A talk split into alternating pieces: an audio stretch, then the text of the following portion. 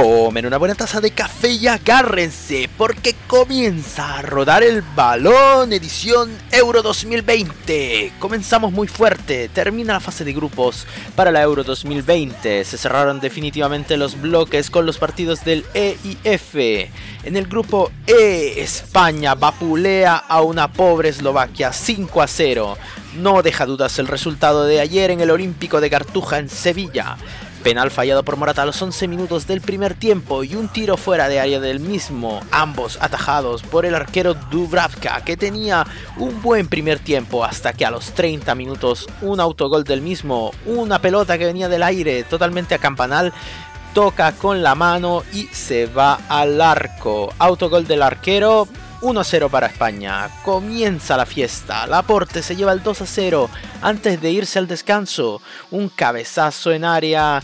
Nada para hacer para el arquero Dubravka. 2-0 para España que se va al descanso. Segundo tiempo, one way only. España domina totalmente a los eslovacos. Sarabia, Torres y un autogol de Kuchka ponen el resultado total a 5 a 0. Lamentablemente para los chicos de Eslovaquia no hubo nada que hacer luego de un primer tiempo en el que sobre todo el arquero Dubravka estaba siendo figura de los eslovacos. Lamentable el autogol que se dio a los 30 minutos, puesto que fue algo muy estúpido. Por el resto, nada que hacer para los chicos de Eslovaquia en el segundo tiempo. España pasa a los octavos de final, mientras que Eslovaquia queda eliminada de la competencia. En el otro partido del grupo, Polonia jugaba sus últimas chances de clasificación ante una Suecia que estaba prácticamente clasificada. Partido dinámico y explosivo que a solo dos minutos de iniciarse ya abría la tabla de marcadores. Forsberg en zona penal suelta un tiro que pone 1 a 0 a Suecia a los 17 minutos, Lewandowski cabecea dos veces, una la tapa al arquero Olsen, la segunda se va al travesaño. Lewandowski qué mala suerte. En el segundo tiempo comienza a correr la sangre. Forsberg otra vez entra de potencia en el arco de Polonia con un assist de Kulusevski que apenas entraba, se come toda la banda izquierda de Polonia antes de dar el pase al tapping ganador del atacante. Un minuto después, Leva tira un golazo de derecha que pasa a dos defensores y se entierra a la izquierda de Olsen. La presencia de Lewandowski pone 2 a 1 el marcador. Minuto 84, Frankowski centra zona penal. Lewandowski tiene todo el tiempo de controlar y patear al arco. Increíble, 2 a 2, empate de Polonia, 10 minutos para intentar la increíble remontada y clasificación de Polonia. Lamentablemente al 93 Claesson con assist otra vez de Kulosevski. Tremendo partido que se hizo el chico. Marca 3 a 2 final para el país del norte. Suecia pasa como primera de este grupo, increíble. Todos le daban las fichas a España y sin embargo Suecia se impuso como primera del grupo E, mientras que Polonia, la Polonia de Lewandowski, lamentable, enorme partido de Lewandowski, sin embargo la Polonia se queda eliminada de la competición. Por el grupo F, los campeones del mundo de Francia iban a chocar con los campeones de Europa Portugal. Campeón contra campeón, ¿quién se lo iba a llevar?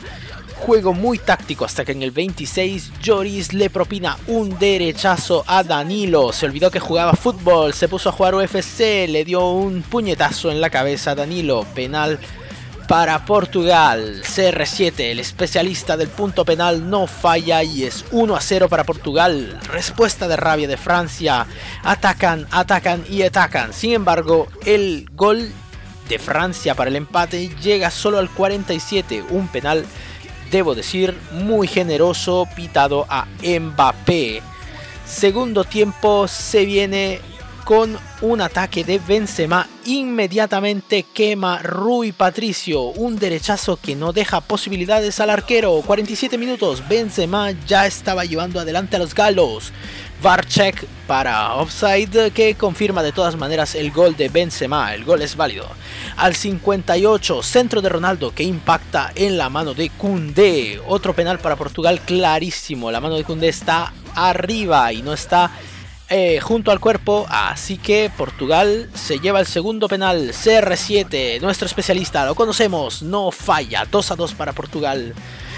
Al 67 un bombazo de Pogba increíblemente atajado por Rui Patricio. Rebota en Griezmann que tiene la oportunidad de pegar otra vez y Rui Patricio le sigue negando el 3 a 2 a Francia. La pelota se va fuera un sube y baja de emociones por ambos lados que terminan en la nada hasta el 91 cuando hay un bar check por penal que no asigna nada a Francia. Se había caído un jugador en la zona penal, sin embargo después del bar los árbitros decidieron que no había nada que pitar ahí. Cierra el partido entonces 2 a 2, tremendo choque que tuvimos, anticipación de lo que se viene en los octavos de final. Francia pasa como primera del grupo mientras que la Portugal de CR7 pasa como una de las mejores terceras.